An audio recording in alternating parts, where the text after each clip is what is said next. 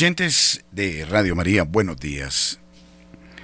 Gracias por acompañarnos a esta hora. El Catecismo de la Iglesia Católica es una fuente inagotable que tiene como propósito fundamental acercarnos a la realidad del acontecimiento de Jesucristo, advertirlo como un acontecimiento cierto y a partir de ahí generar en nosotros el anhelo de amarlo, de conocerlo y de servirlo. Tarea esencial del catecismo es llevarnos a saber por qué somos cristianos, por qué nos definimos tales y por qué Jesucristo es convincente. Siempre será importante recordar que estamos hablando de hechos históricos, de acontecimientos no de meras especulaciones. Así, entonces, el, catecismo en toda su extensión y riqueza no hace otra cosa que delinear la figura de Cristo, que dar a conocer su enseñanza, sus principios, desde los que se desprende la actitud orante, el sentido de la liturgia, de la vida moral, la realidad de los sacramentos, de los mandamientos, la urgencia de la oración, que no es otra cosa que unión con Dios, que manifestación del amor divino que se vive, que se siente, que se experimenta en el estar con Él, en el vivir en Él, en el ausentarnos de aquellas cosas que nos distraen de esta experiencia viva, cierta, verdadera. Dicho esto, entonces vamos a situarnos en el punto en el que estábamos en, eh, la isla en la que ya mm, nos ha llevado el catecismo, a situarnos en la mm, eh, parte tercera del catecismo. Estamos ya concluyendo este discurso que hemos hecho sobre los eh, dones y frutos del Espíritu Santo que culminan todo, eh, estamos hablando de la vida en Cristo, que culminan esta parte de, diríamos, de, del método, de los principios, de los elementos que nos llevan a este camino en el Señor, con el Señor a esta experiencia continua, permanente de Dios en nuestra vida. Me parece, la tercera parte del catecismo es todo un ejercicio espiritual. Así deberíamos vivirlo. Se podría hacer perfectamente un retiro y muy a fondo desde la tercera parte del catecismo. Me gusta muchísimo esta tercera parte porque antes de hablar de las normas, eh, de los principios que deben eh, regir la vida del cristiano, nos atraen hacia Dios. Y nos atrae hacia Dios esta tercera parte y nos muestra la realidad de este Dios que nos apasiona, que se nos manifiesta, como hemos visto en este tercer momento, mediante la decidida acción del Espíritu Santo en sus dones en sus frutos los dones para nuestra propia santificación. ¿Y qué es la santificación o la santidad? En este caso es vivir en Cristo, con Cristo. Participar de, del ser, del actuar, del pensar de Cristo. Y los frutos son una consecuencia. Cuando hemos hablado, eh, o hemos hablado, sí, de la de la caridad, del gozo, de la paz, de la paciencia, de la longanimidad, de la bondad, de la benignidad, de la mansedumbre, de la fidelidad, de la modestia, de la continencia, de la castidad, son frutos del Espíritu Santo. No nacen solo por el hecho de esforzarnos dentro de una ascética eh, exigente, eh, sino eh, de la necesidad de la gracia divina y de la unión con Dios y de la apertura a la acción del Espíritu Santo, ya no como figura emblemática, ¿no? sino como un ser real que opera y de qué modo en nuestro ser y opera al mismo tiempo en el amor de Dios y por ende nos atrae irresistiblemente a Dios. Y cuando se vive en el Señor, los frutos no pueden ser sino buenos, excelentes. Y el Señor quiere que demos frutos y que los demos abundantemente.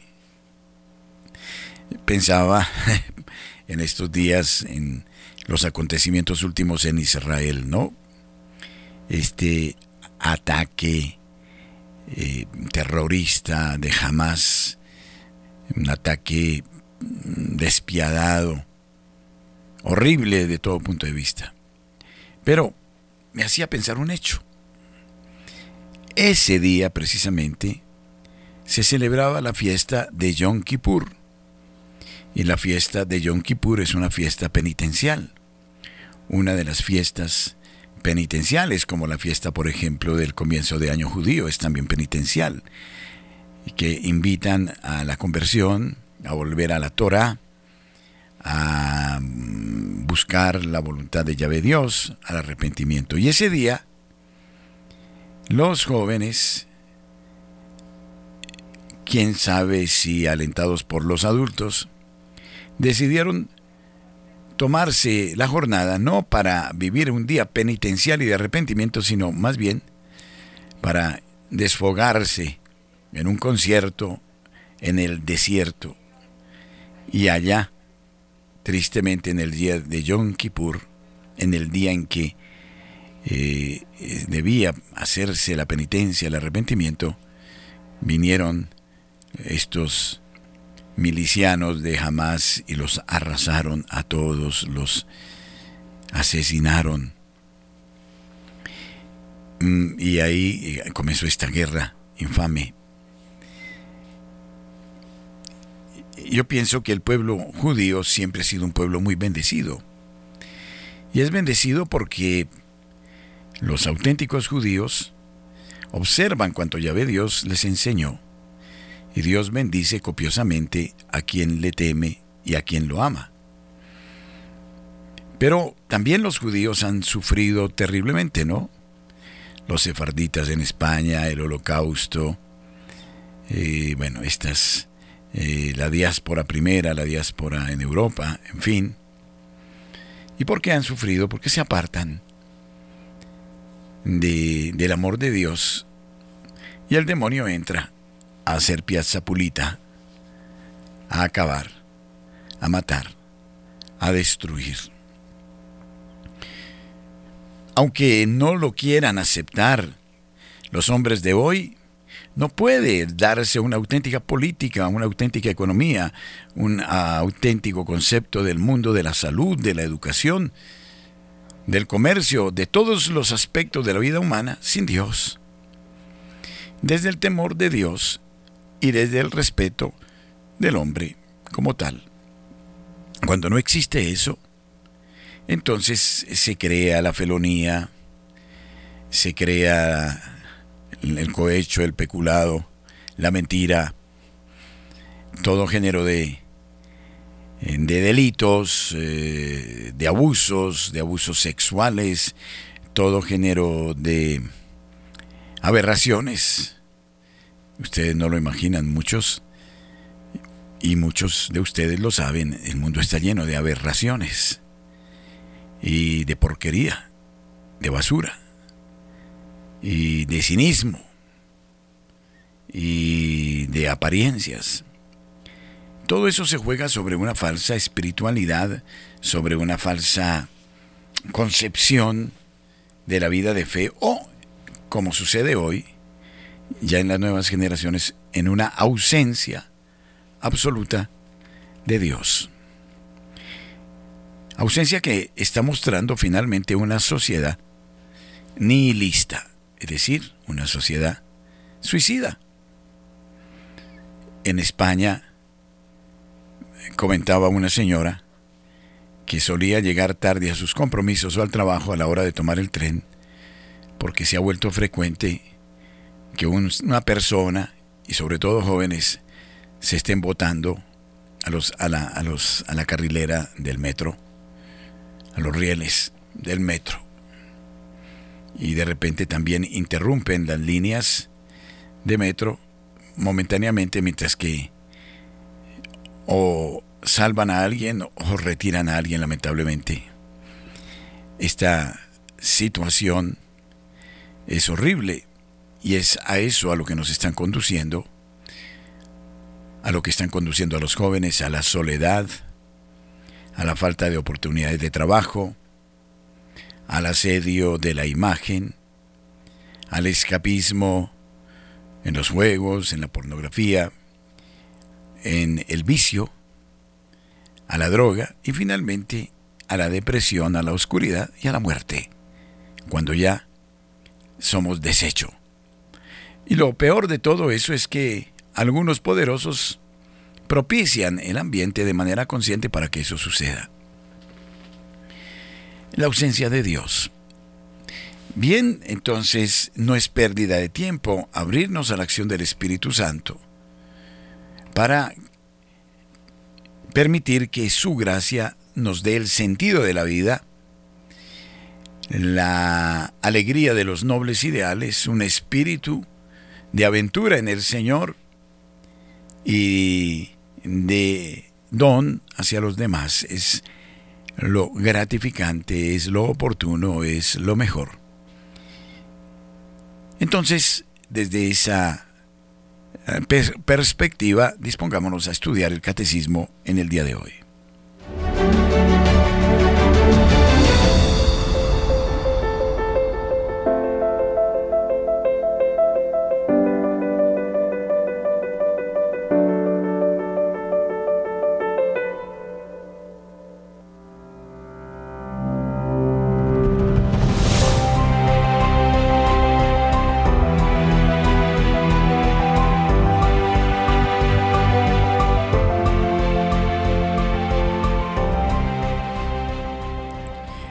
Hemos dicho entonces, hasta este momento, que la virtud es una disposición habitual y firme para hacer el bien. Quien vive en el Señor tiende al bien, a la serenidad. Es eh, transparente y desea lo que es bueno, justo, bello, correcto. Y esta virtud nace de la unión con Dios, ¿no? Es lo que nos dice el catecismo. Las virtudes humanas, las que ya hemos estudiado, las virtudes cardinales de la justicia, prudencia, fortaleza, templanza, son disposiciones estables del entendimiento y de la voluntad que regulan nuestros actos, ordenan nuestras pasiones y guían nuestra conducta según la razón y la fe la prudencia, la justicia, la fortaleza y la templanza. Ya las miramos en detalle. Pero cuidado, siempre hemos dicho, no son observancias solamente. Es ante todo el infinito amor de Dios el que nos motiva a ser prudentes, justos, la que nos da la fortaleza y el equilibrio interior. Y entonces hablábamos de la virtud de la prudencia, virtud humana, que dispone la razón práctica para discernir en toda circunstancia nuestro verdadero bien y elegir los medios justos para realizarlo. Me quiero detener aquí en relación a la prudencia. Es un discernimiento que se debe hacer a la luz de Dios invocando el Espíritu Santo en todas las decisiones de la vida. Somos muy imprudentes cuando decidimos sin la acción del Espíritu Santo. Porque solemos decidir por avaricia, por orgullo, por vanidad, por terquedad, por capricho, por pasión. Y a veces decidimos y decidimos muy, muy mal. Y gran parte de los problemas que tenemos sobre nuestras espaldas se deben a decisiones imprudentes. Deberíamos pedir al Señor a diario que se haga solo lo que tú quieras, pero al mismo tiempo deberíamos detenernos un momentico para mirar qué es lo conveniente, qué es lo que Dios quiere y para pedir signos, ¿no? Y ante la duda, dirá Teresa de Ávila, nunca decidir quedarnos ahí quietos. Hablábamos de la justicia, que consistía en el constante y firme deseo de dar a Dios y al prójimo lo que les es debido. Aquí también me detengo para recordar, en algún momento les decía a ustedes en la radio, que no debemos tener miedo a nada ni a nadie. No tengáis miedo, dice el Señor insistentemente. Pero sí hay algunas cosas a las que debemos temer. Por ejemplo, el ser injustos, el ser mentirosos, el mentirle a Dios. Es que también pretendemos engañar a Dios. Con el Señor es preferible decirle, estas son mis llagas, estos son mis pecados, esta es mi miseria, esto es lo que hay en mí. Esto, no. Él se glorifica cuando tú le dices lo que tú eres. Pero si tú vas a cañar, a mentirle al Señor, es inútil. Y eso degenera en una vida dividida. Y entonces, a eso sí hay que tenerle miedo. Y mucho. Porque cuando uno es injusto, cuando uno inventa, cuando dice falsedades, cuando por sus propios intereses pisotea la dignidad de las demás personas, qué miedo. Eso es un boomerang que se devuelve contra nosotros mismos. Por eso es preferible, me lo enseñaba un notable profesor de moral, el padre Darío Molina, Monseñor Darío Molina, es preferible sufrir la injusticia que hacerla padecer a otros, que ser injustos con los demás. Puede ser que uno sea injusto porque no se dio cuenta en una determinada situación. No había la intencionalidad para afectar al otro. Pero cuando uno es injusto, porque juega a la marrullería, a la astucia, a la corrupción, Qué miedo. Sobre todo cuando dice mentiras. Cuando le miente a Dios y le miente a los hombres. Por eso es de una enorme bendición el ser justos. El dar a Dios lo que le es propio y al prójimo lo que le pertenece. Cuando uno opera de esa manera, el Señor bendice copiosamente copiosamente. Sea usted un alma caritativa, buena, generosa. Tranquilo. El Señor no se deja vencer en generosidad. Comience usted a ser mentiroso, marrullero. Eh, no, yo tengo siempre la figura de las manos abiertas y de las manos cerradas.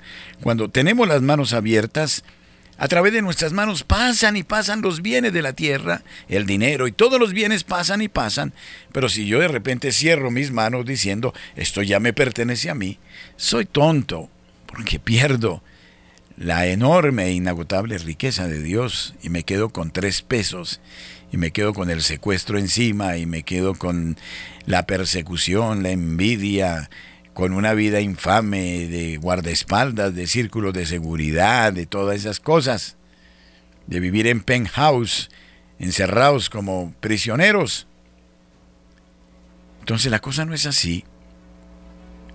Se trata de creer en la justicia de Dios, en la economía de Dios, en la coparticipación, en el, en el servirnos unos a otros el ser, en el ser honestos en los negocios, no ganar más de lo que se debe ganar,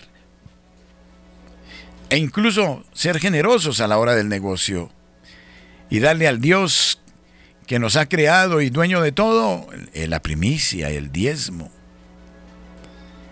Entonces, ese es el secreto, pero si usted es mala persona, si vive burlándose de los demás, si vive aplastando a los otros, si vive con el bullying, Cuidado, cuidado. Porque la vida, no, no Dios, no Dios, ojo, la vida nos pone a cada uno de nosotros en su sitio. La vida, la vida. Ah, es que hay demasiado sarcasmo, demasiada ironía. Hay señores todavía a estas alturas de la vida eh, con los sentimientos de pernada, de aprovechamiento, de violación de niños. Perfumadísimos, señores. Elocuentísimos, señores. Sinvergüencísimos, señores. A eso sí le tengo yo miedo. Y mucho miedo. Luego hablábamos de la fortaleza que asegura en las dificultades la firmeza y la constancia en la práctica del bien. Esa fortaleza no es nuestra fortaleza. Aquí no nos engañemos. Aquí no estamos luchando para ser nosotros maciste eh, o para ser, eh, qué sé yo, Sansón. La fortaleza es la fortaleza de Dios en nosotros. En realidad, y no nos digamos mentiras, y lo dice Pablo, llevaremos siempre una lucha del hombre nuevo contra el hombre viejo. Y en esa lucha tantas veces somos derrotados. Y el que esté libre de pecado, que tire la primera piedra. Somos derrotados. Por eso no podemos apostar a nuestras fortalezas. Son un auténtico engaño necesitamos de la fortaleza de Dios. De confesarle al Señor cada día, como lo hacen los alcohólicos anónimos, yo creo que no hay mucha diferencia. Por las próximas 24 horas, cada día cuando uno se despierta en el lecho y ve la primera luz del alma, Señor, en este día no me dejes. Ah, si por lo menos le dijéramos esa oración, cada día el Señor ahí entre la cobija, antes de decidirnos si nos levantamos o no. No me dejes meter la pata hoy. Por este día manténme sobrio. Dame la convicción que te, de que te necesito y te necesito apremiantemente. Y esto vale para todos, para el que se considera óptimo, bueno e impoluto, como para el que se siente el más pecador y miserable por estos días, por estos próximos minutos, Señor, tómame, no me dejes, no me abandones, porque caigo en los peores abismos, en los bodrios, en la corrupción, en la podredumbre de un mundo insensato.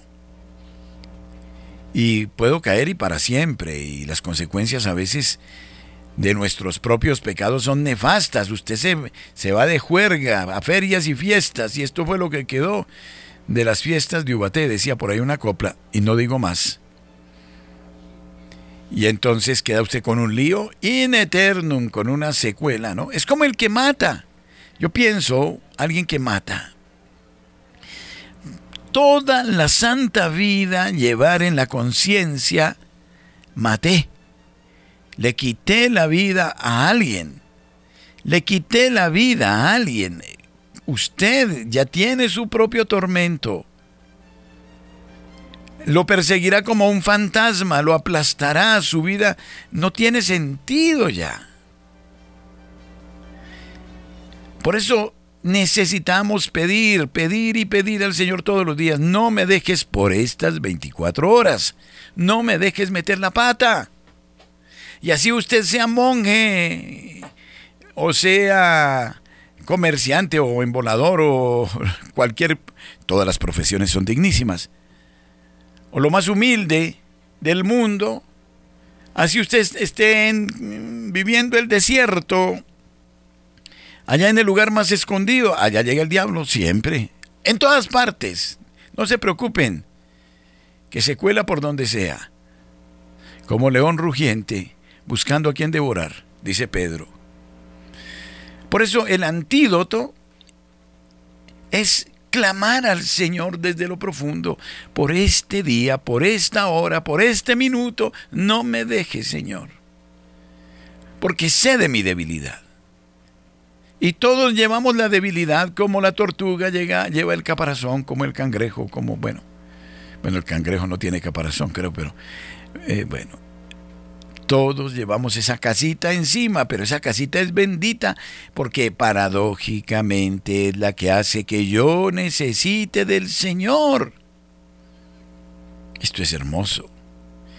Por eso mi debilidad, concluirá Pablo capítulo séptimo, octavo de la carta a los romanos, es mi gran fortaleza, la fortaleza de Dios en mí. Él en mí me dará la fortaleza que yo desde mí mismo no tengo.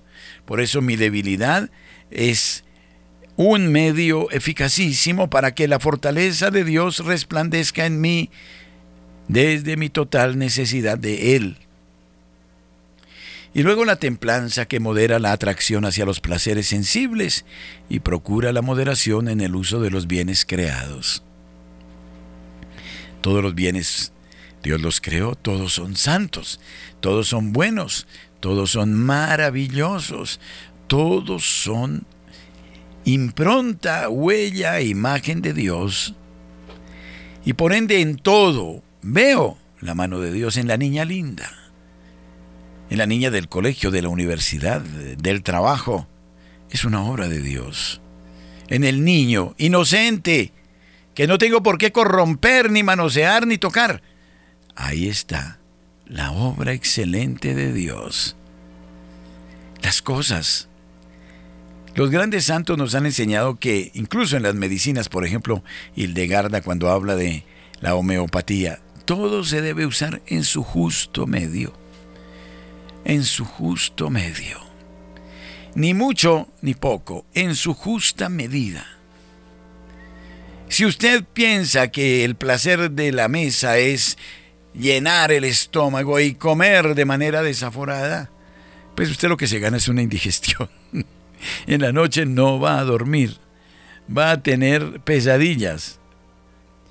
Todo exige la moderación y en la moderación está el gusto. Bueno, esto hay que pedirlo al Señor, por supuesto, también. Pero creo que está en la misma relación de lo anterior. Porque cuando todo se advierte como obra de Dios, todo es usado de tal manera que eh, corresponda ¿no? al amor de Dios. Por eso me llama la atención mucho las fiestas judías, ¿no? Las estoy mirando un poquito de cerca. Incluso la fiesta del comienzo de año judío tiene como propósito el arrepentimiento. El arrepentimiento. Qué cosa tan interesante. No es el holgorio, ni la champaña, ni la embriaguez, sino que el primer día del año judío es para arrepentirse y para proyectar un año más afianzado en el Señor y está la fiesta de los panes que recuerda la amargura de la esclavitud en Egipto, la fiesta de las tiendas que recuerda la Torá, la fiesta, la fiesta de Pentecostés y de la Pascua, fiestas sagradas, está la fiesta del arrepentimiento del Yom Kippur. Y bueno, la fiesta está de los árboles, es curioso que tengan una fiesta de los árboles porque es el reconocer en la naturaleza la mano de Dios. Y miren que a pesar de ser penitenciales son llamadas fiestas, fiestas penitenciales. ¿Por qué? Porque nos llevan a la cordura, a la advertencia de la presencia de Yahvé Dios en nuestra vida.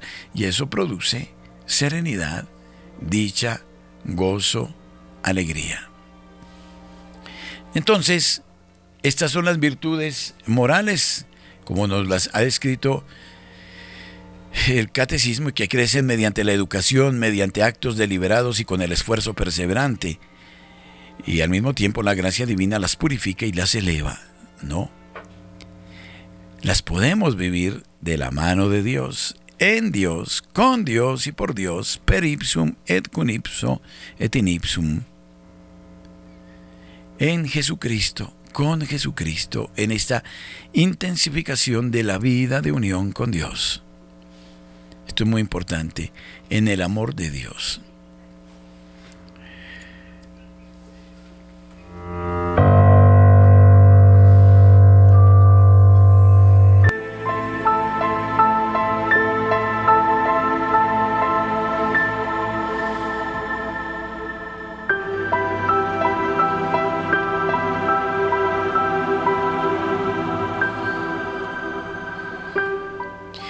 Luego hablábamos de las virtudes teologales que disponen a los cristianos a vivir en relación con la Santísima Trinidad. Tienen como origen, motivo y objeto a Dios conocido por la fe, esperado y amado por Él mismo. Recuerdo aquí un profesor excelente que tuve sobre el Tratado de Virtudes, el padre Bonifacio Onyx, quien siempre recalcaba ese aspecto, era un sacerdote suizo muy querido en la Universidad de San Juan de Letrán, y nos decía eso. Las virtudes son excusas para vivir una plena unión con el Señor, excusas que nos dan la alegría del amor infinito de Dios. Por eso las virtudes de la fe, la esperanza y la caridad nos descubren la riqueza del Dios uno y trino, la gloria de Dios, la pericoresis, dirían algunos en términos teológicos, el modo como se funde en el Padre en el Hijo, el Hijo en el Padre, y este fundirse en el amor eh, hace que el Espíritu que procede del Padre y del Hijo se manifieste desde la eternidad y perfectísimamente. No hay un lenguaje que pueda agotar estas perfectísimas relaciones de Dios. No hay un lenguaje que pueda agotar estas perfectísimas expresiones de la caridad de Dios. Y que esa caridad se extiende al cosmos, al universo, dirá Hildegarda, a los elementos propios del ser humano también que hace parte del cosmos, al agua, al aire, la tierra, el fuego, que es una prolongación del amor divino. Y entonces las virtudes teologales hacen que nuestra vida tenga ese motivo. No son observancias frías externas que se imponen tajantemente, sino son la alegría, el gozo de esta comunión con el perfectísimo, infinito e inagotable amor de Dios. Por eso las virtudes teologales, decíamos, la fe, la esperanza y la caridad, informan y vivifican todas las virtudes morales, le dan el significado, el propósito, la meta, hacia donde apuntan las virtudes morales de la, de la prudencia, justicia, templanza y fortaleza, hacia Dios, hacia la dicha de Dios, a eso que se llama eh, la beatitud, eh, la bienaventuranza, la alegría. Es que todo esto que la iglesia nos enseña no es para imponernos cargas insoportables, y esto es lo que critica Jesucristo a los fariseos. Es para conducirnos al infinito amor de Dios, a descubrir esta beta maravillosa, única, inagotable del amor infinito de Dios. Por la fe creemos en Dios y creemos en todo lo que nos ha revelado y que la Santa Iglesia nos propone como objeto suyo. Por la esperanza deseamos y esperamos de Dios con una firme confianza la vida eterna y las gracias para merecerla. Y por la caridad, amamos a Dios sobre todas las cosas. Pero ojo, tú no puedes dar de lo que no tienes. Primero te tienes que dejar inflamar del amor de Dios. Porque eh, cuando decimos que amamos a Dios sobre todas las cosas es porque le estamos devolviendo a Dios el don que Dios nos ha dado a nosotros, el amor y a nuestro prójimo como a nosotros mismos por amor de Dios. Y por el amor de Dios, diría yo.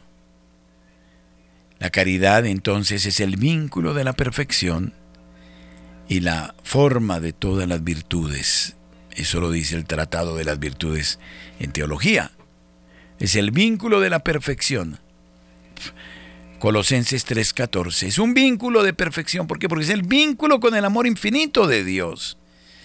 Solo cuando estás inserto en el amor infinito de Dios podrás ir con ojos distintos al encuentro del hermano para amarlo como Él se merece. Qué maravilla esto. Entonces, por eso mismo, esta palabra vínculo de perfección, estupenda afirmación de Pablo en Colosenses 3:14, esa es la participación de la vida divina, la participación a la vida divina. Es esta unión con el Dios que nos sorprende y que no dejará de sorprendernos por la eternidad. Es este gozo de caminar hacia las bodas definitivas, el que hará, nos hará redundar en buenas obras sobre la tierra. Bien, por eso finalmente hemos dicho que los siete dones del Espíritu Santo concedidos a los cristianos son sabiduría, entendimiento, consejo, fortaleza, ciencia, piedad y temor de Dios. Esos son los dones y los frutos que ya hemos descrito anteriormente. Todo eso, miren, se puede vivir solo en la unión con el Espíritu Divino, en la apertura al Espíritu Divino, en la apertura del que es la expresión del amor perfecto del Padre y del Hijo, en la apertura al amor que inflama y trae. ¿Acaso no sabéis que sois templo del Espíritu Santo? Ese amor de Dios, de las tres divinas personas, es participado a la criatura para que la criatura lo experimente no por la acción del Divino Espíritu. Por eso el Espíritu Santo es transversal en la vida de la iglesia y por eso tenemos que dar esa apertura que no responde solo a un movimiento de corte carismático, es parte esencial de la vida espiritual del cristiano. Y al Espíritu no le debemos tener miedo. No hay fanatismos cuando nos abrimos al Espíritu Santo, a la dicha, al gozo del Espíritu Santo. Y esa es la realidad en la que nos tenemos que mover. Bien, entonces, eh, ¿ustedes qué piensan de lo que hemos estudiado hasta ahora? Nuestro número telefónico 746-0091 para quienes deseen acompañarnos en este momento.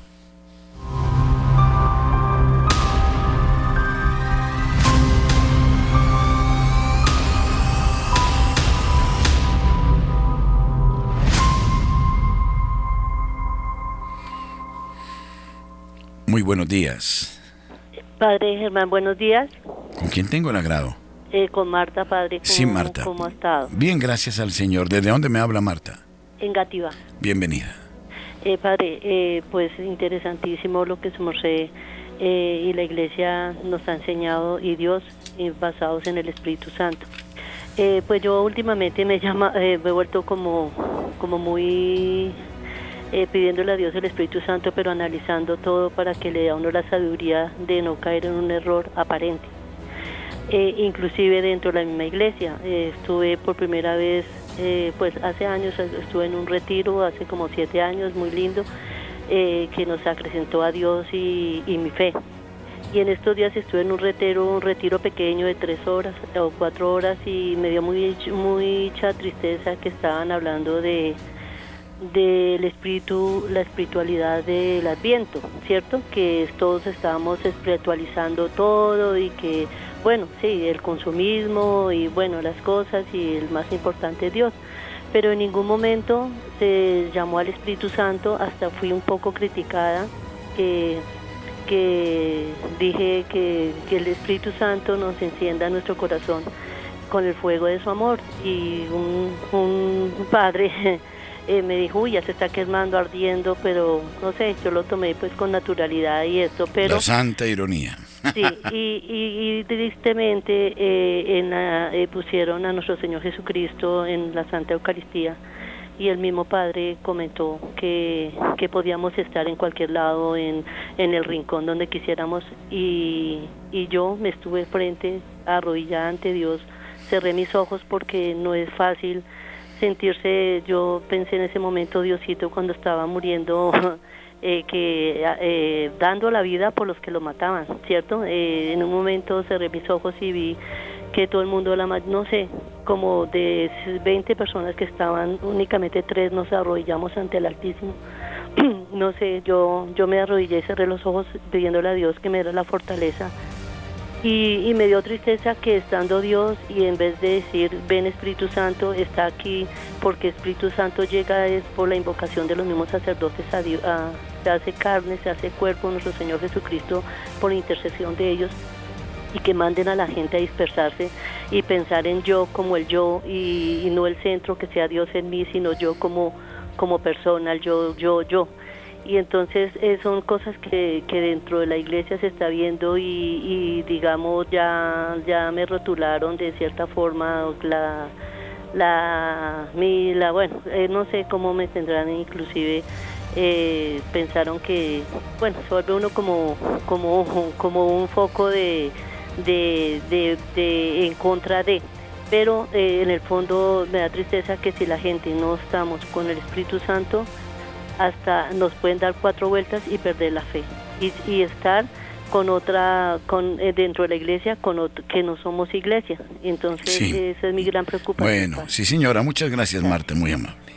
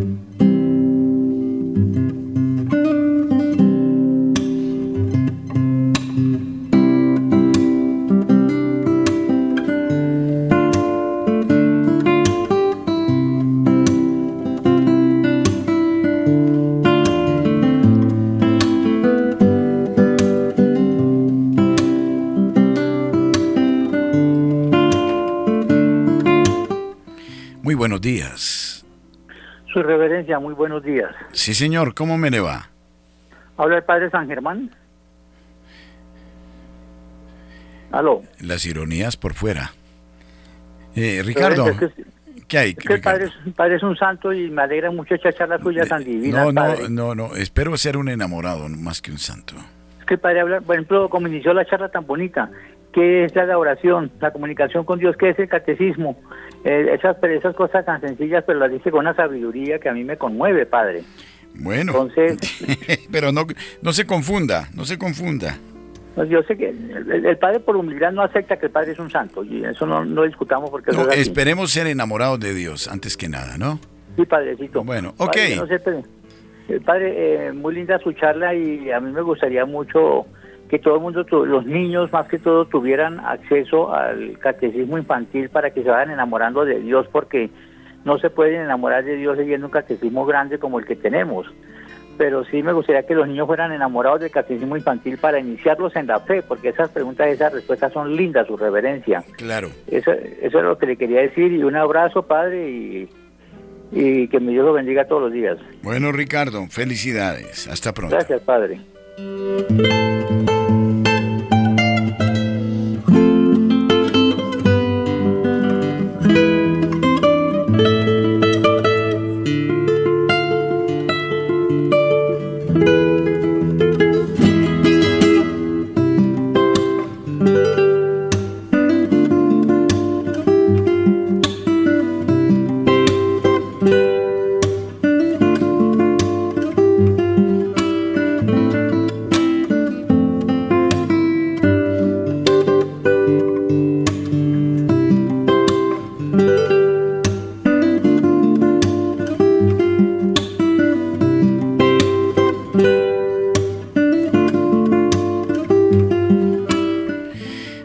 Gracias por su compañía. Dios les bendiga.